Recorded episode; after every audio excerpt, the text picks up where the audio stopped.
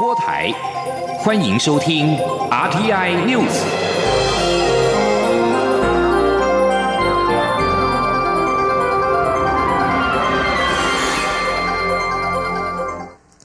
各位好，我是李自立，欢迎收听这一节央广主播台提供给您的 RTI News。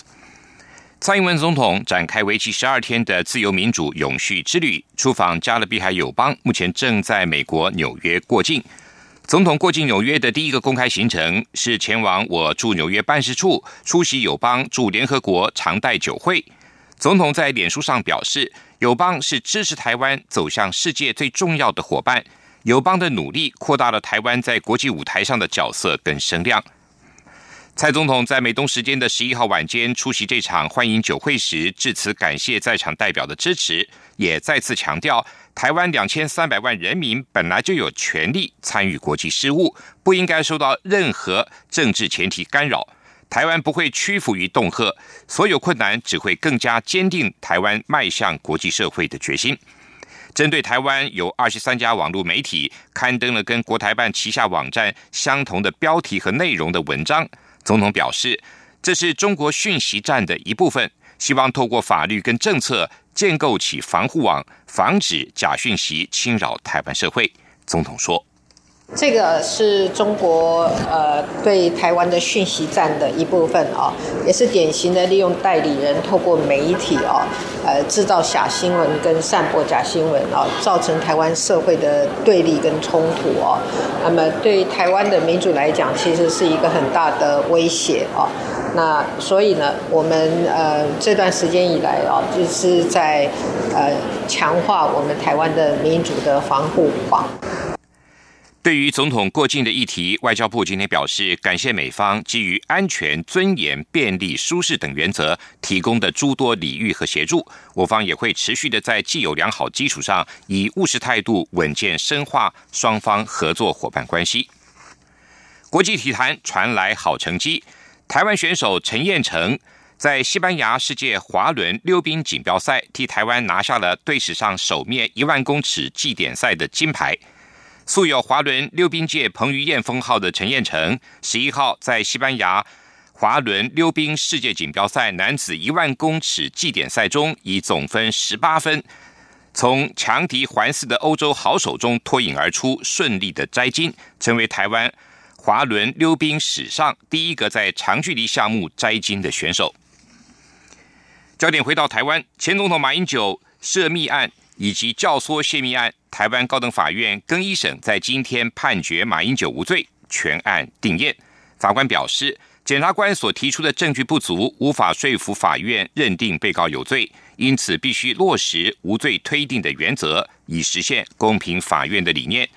马英九办公室随后表示，对高等法院更一审无罪判决感到欣慰，也再次呼吁政府尽速制定妨害司法公正罪，杜绝司法官说。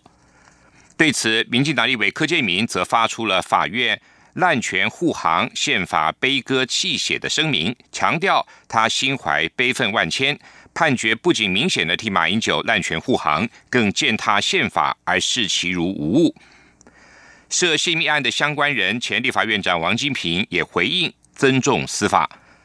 另外，三中案被控违反证券交易法等罪，目前仍然在台北地方法院审理中，最快八月会审理马英九涉案的部分案情。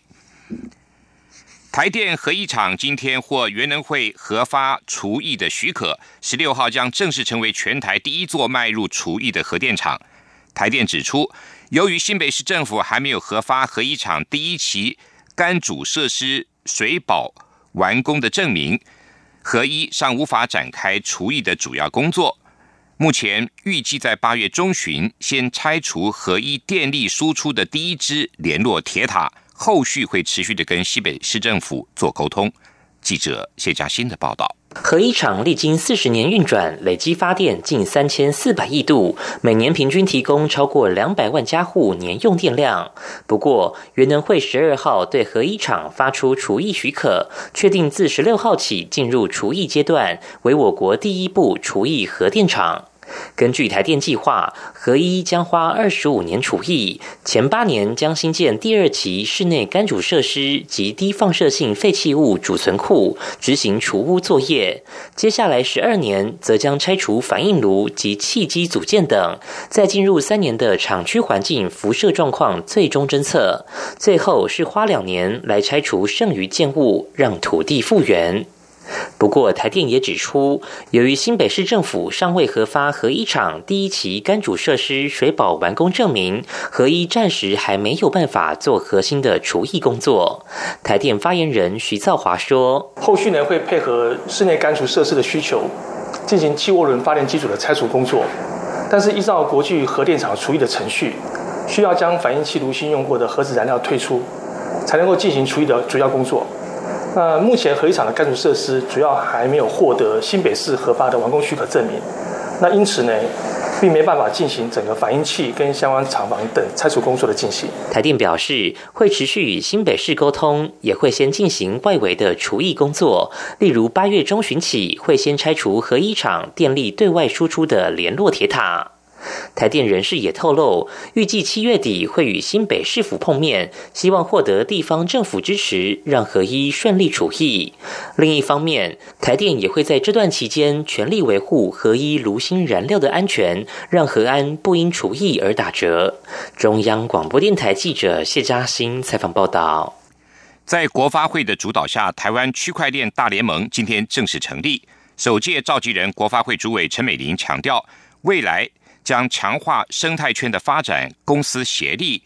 协调跨部会提供资源等方向为重点工作，期盼台湾能够在国际区块链界占有重要一席之地。记者谢佳欣的报道。区块链已是未来数位经济大势所趋。台湾为把握这股商机，在国发会的推动下，历经约五个月时间，终于在十二号正式成立台湾区块链大联盟，作为业者、政府及学研机构的沟通平台。首届召集人由国发会主委陈美玲担任，不少与会人士都称他为盟主。陈美玲指出，自己做事绝对不做大拜拜，因此会确保大联盟能够顺利运作、发挥功能。未来将从强化生态圈发展、公司协力、协调部会提供资源等三面向着手。联盟将推动策略性工作，如盘点国内区块链生态圈发展情况，提出区块链发展策略，参与国际组织合作。同时，也会设定议题，由相关部会与民间共同参与讨论。他说：“我会设计法规的调试、应用的推广，还有产业合作三个分组。我们希望能够按照议题，然后由相关的部会来一同的讨论，用公司协力的方式来共创良好的区块链的发展。这中间还包括非常非常重要的人才培育。所以我们会结合所有的大学，甚至我们的学生的社团，一起来从事这个区块链的研究。”跟发展，陈美玲表示，现在已经有二十多个部会参与联盟，会适时透过平台来做各部会之间的资源分享，提出问题及解决方案。同时，也希望可以透过联盟提供的试验应用场域，让产官学研有很好的连结，形成区块链 Plus，带来无限大的想象空间，进而让台湾在国际区块链界占有重要的一席之地。陈美玲也提到，欧盟四月成立的国际可信任区块链应用协会，功能与台湾区块链大联盟十分相似，显示政府与企业拥有双向交流平台的必要性。而他也在本月十号收到此协会来函邀请，国发会会在最快时间内加入协会，并期许大联盟成员未来也能够参与其中。中央广播电台记者谢嘉欣采访报道。台湾农产品今年上半年的出口在量跟价格上都创下新高，尤其生鲜水果更是超越历年全年的出口值。农委会主委陈吉仲今天邀请业者举行记者会说明成果，并且归纳了三大因素推升了台湾农产品出口表现亮眼的原因。除了因为美中贸易战使得中国大陆有些农产品跟水产品无法顺利输往美国转单到台湾。另外，地方政府跟中央组成国家队，以及产业团体组成的农产品外销平台，都进一步的争取订单，扩大促销台湾农产品。记者陈林信宏的报道。根据农委会的统计，台湾今年上半年农产品外销量达到一百一十六万公吨，总金额新台币八百五十多亿，分别较去年同期成长超过百分之十一点三与百分之六点五，再创同期新高。尤其生鲜水果出口达四十二亿元，除了较去年同期成长百分之四十八点七，也已经超越历年水果全年的出口值。其中在凤梨、莲雾、香蕉、稻米以及鲈鱼等出口成长超过五成，前五大出口国家包含中国、日本、美国、越南、香港。另外，对韩国出口也增加近三成，表现突出。农委会归纳三大因素推升台湾农产品出口表现亮眼的原因，除了因为美洲贸易战农产品出现转单效应，另外就是各地方政府和中央组成国家队，以及包括农民、产业团体和贸易业者组成农产品外销平台，共同对外争取订单，拿下好成绩。农委会主委陈吉仲说：“再来就是所有的业者一起配合，当然包括各地方政府。”跟我们中央农委会共同的合作，所以我们非常的乐见所有的各地方政府或者是所有的通路业者跟农民跟农委会一起组成这样的一个平台，一个国家队去把农产品卖出去。所以我也非常感谢各地方政府在这段时间的努力，那积极的争取订单跟促销台湾农产品，因为我们的最后就是反映到农民的收入上面。渔业署署长黄鸿燕也指出，美国过去是中国无国鱼出口的最大市场。不过，在美洲贸易战影响下，中国业者承受不了百分之二十五的高关税，避开美国市场，反让美国转向台湾购买。今年上半年，无国鱼出口值就成长两成。至于台湾的养殖鱼种鲈鱼，则是受到澳洲青睐，今年上半年出口值成长将近六成。中央广播电台记者陈林信宏报道。在结束于巴贝多三天的会谈，调停国家挪威表示，委内瑞拉政府跟反对党已经同意建立一个继续谈判的平台，解决该国的政治危机。委内瑞拉总统马杜洛跟反对派领袖瓜伊多的代表，从八号到十号在加勒比海岛国巴贝多进行会谈，双方代表尚未就会谈结果发表评论。巴贝多会谈是今年五月在奥斯陆首轮会谈的延续。当时奥斯陆会谈并没有具体成果。挪威外长索雷德发表声明指出，双方会建立一个谈判平台，以持续而有效的态度，寻求在宪法架构下达成解决危机的方案。委内瑞拉政局僵持不下，经济依旧萎靡，国际强权也逐渐的淡出对委内瑞拉的关注。原本对反对派领袖瓜伊多寄予厚望的委内瑞拉人民，挫折感也日益加深。在看不到未来的情况下，越来越多的民众选择逃离到其他国家。二零一九年全球媒体自由会议在十号、十一号在伦敦举行。近年来引发关注的假新闻议题成为会议中的重要议题。这场会议共有来自一百多个国家，大约六十名部会首长以及超过一千五百名的记者跟公民社团的成员与会。英国外相韩特十一号表示。这场大会要传递一个讯息，不只是西方国家的讯息，而是一项普遍的价值，那就是媒体自由不仅能够保护大众免于强权的伤害，也能够协助发挥一个国家的潜力。自由媒体的问责跟监督能力是抵抗强权黑暗面的最强大的守护者。韩特也指出，全球拥有最自由媒体的前十大国家。一共诞生了一百二十位的诺贝尔奖的得主，像是人口仅有五百万人的挪威，就诞生了十三位诺贝尔奖的得主。他也表示，媒体的自由度跟打击贪腐是息息相关。在国际透明组织贪腐指数前十名最清廉的国家中，其中有七个国家在全球新闻自由指数也位在前十名。同样的。而最贪腐的十个国家当中，也有四个国家也在新闻自由指数倒数的前十名。以上是中央广播电台台湾之音。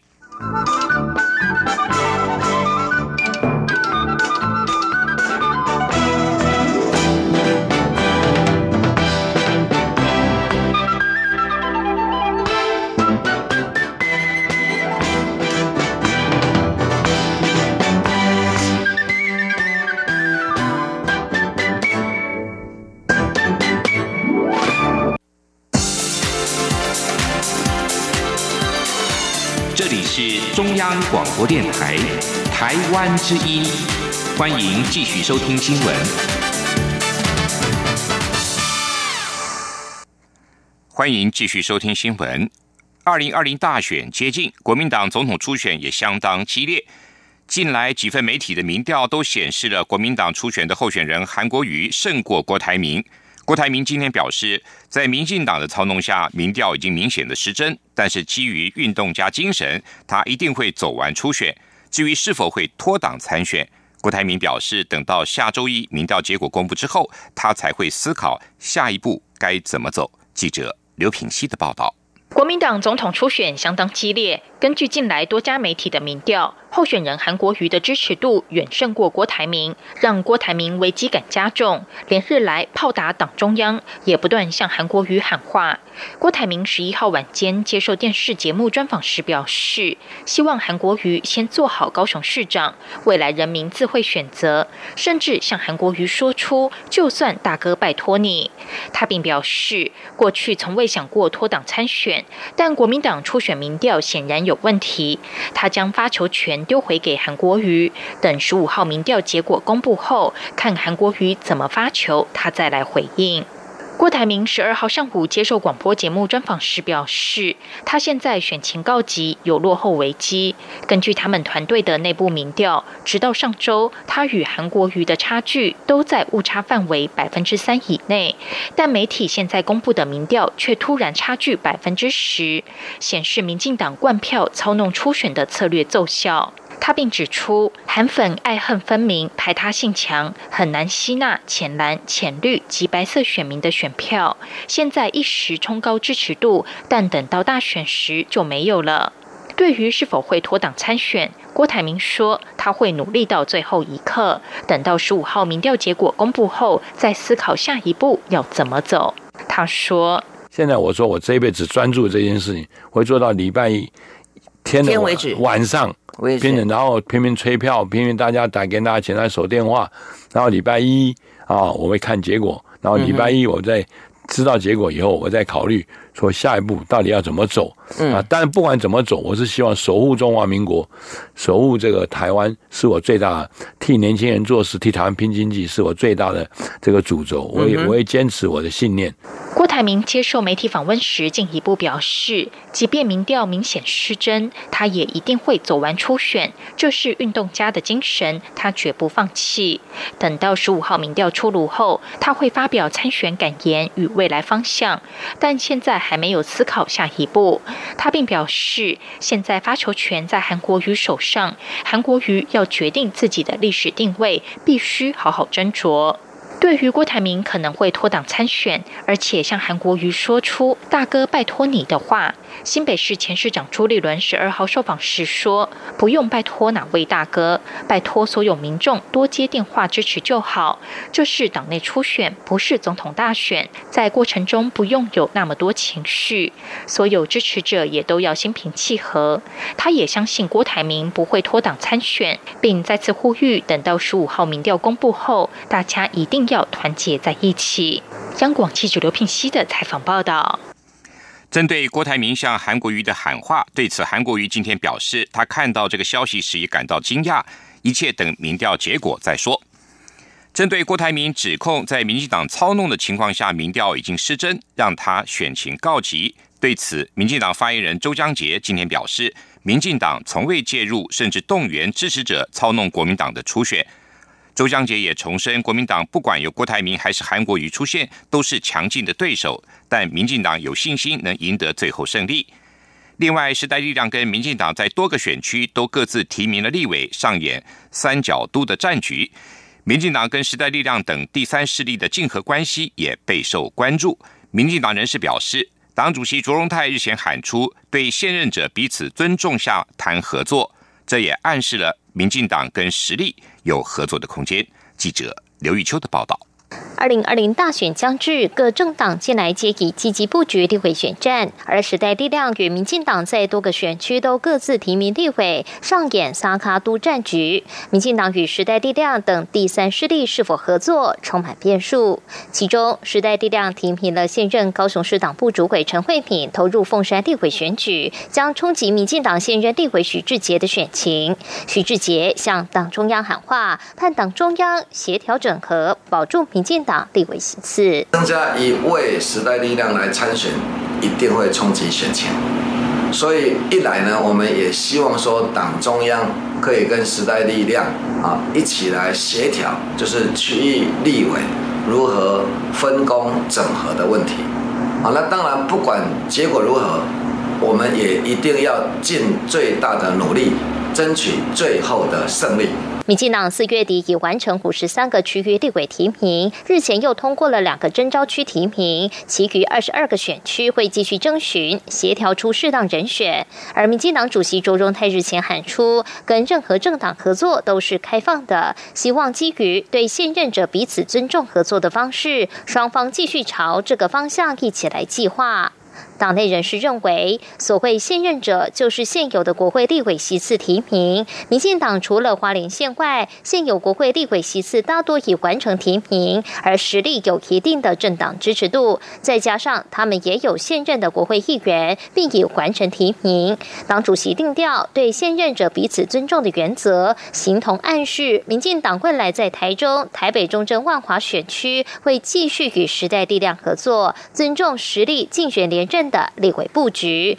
民进党当然也希望实力能尊重民进党现有国会席次的提名，双方才有合作空间。因此，立委萨卡都战局是否有解，还需要时间协调。党内认为起不来。中广电台记者刘秋采访报道。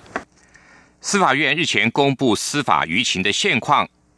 仅有不到三成的民众对司法改革表示满意。台湾陪审团协会今天举行记者会，表示实施陪审团制度能够杜绝现在的司法弊病，也应该考虑施行民选法官的制度，由人民来票选法官，就可以定期的汰换不良司法官。记者郑林的报道。司法院八号公布最新的司法舆情现况调查结果，对法官表示信任的比率为百分之三十八点四。另外，有百分之二十七民众对于政府当前的司法改革成效表示满意，保持负面观感的民众仍占多数。台湾陪审团协会理事长吴景清与法制时报社长黄月红十二号举行记者会，批评司法院面对不到三成的司法改革满意度，仍不见反省。吴景清说，司改最重要的价值就是。人民参与审判制度，只要人民参与审判启动，尤其是采用陪审制，后续相关改革就能被拉动。台湾陪审协会才说，你如果要真的人民参与审判，是我们要真的是采陪审的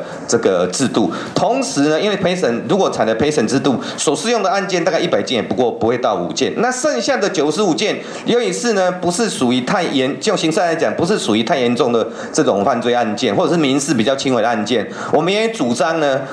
要要所谓的民选法官哦，来来来审理这个案件。吴景清说，司法院若要落实不良法官淘汰机制，就应考虑施行民选法官制度，由人民票选法官。因为民选法官有任期制，每届八年或十年，不良的法官就不续聘，可以定期淘汰不适任的司法官。台湾陪审团协会指出，台湾司法急需重大改革，重拾人民信心。但司法院提出的国民法官草案，只是让人民背书，并非真改革。因此，再度呼吁政府要实施陪审团制度。度杜绝现在的司法弊病，让人民拥有公平的司法审判制度，才是真正的司法改革。央广记者郑玲采访报道。二零一九台湾美食展即将在二十六号在台北的世贸一馆登场。台湾观光协会秘书长吴朝燕今天指出，今年的美食展不仅有美食文化、美食经济、美食教育，还有美食外交、美食观光，以及首度推出的捐血送门票、美食公益的活动。记者吴丽君的报道。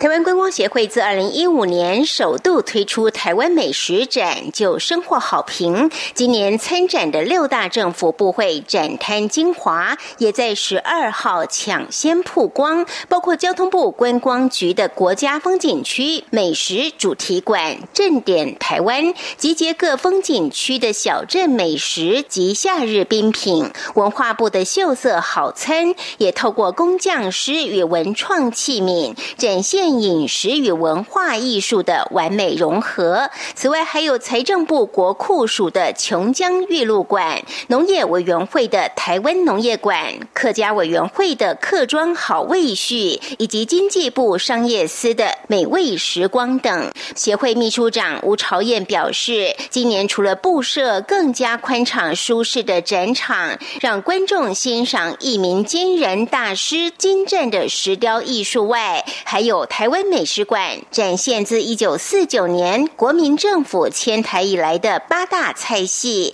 以及客家原住民、闽南与新住民等各菜系的特色起源与文化。此外，今年的台湾美食展也持续推动美食外交。吴朝燕说：“那美食外交呢？我们今年的美食展除了日本原来的札幌、香川参加之外，今年也邀请越南来参加。”那还有包括富山县的华川市。它的荧光乌贼哦非常有名，那今年他也特地来参加，这代表我们用民间的力量来链接国际的友人，做一个很好的外交工作。不止美食外交，还有美食观光。吴朝燕说：“那今年我们有旅行团可以来预约厨艺教室，就做一些家常菜，让民众来现场亲自动手做。那另外我们也开放民众定时定点的导览，我们有中文跟英文。那预约的话，我们有中。文、英文、日文跟韩文，希望说用美食来推动观光。今年的美食教育更结合小吃大器，以特色器皿取代免洗餐具，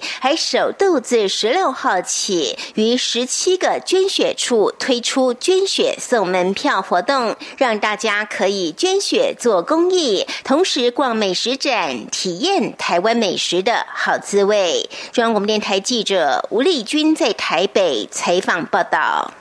继续进行今天的前进新南向。前进新南向。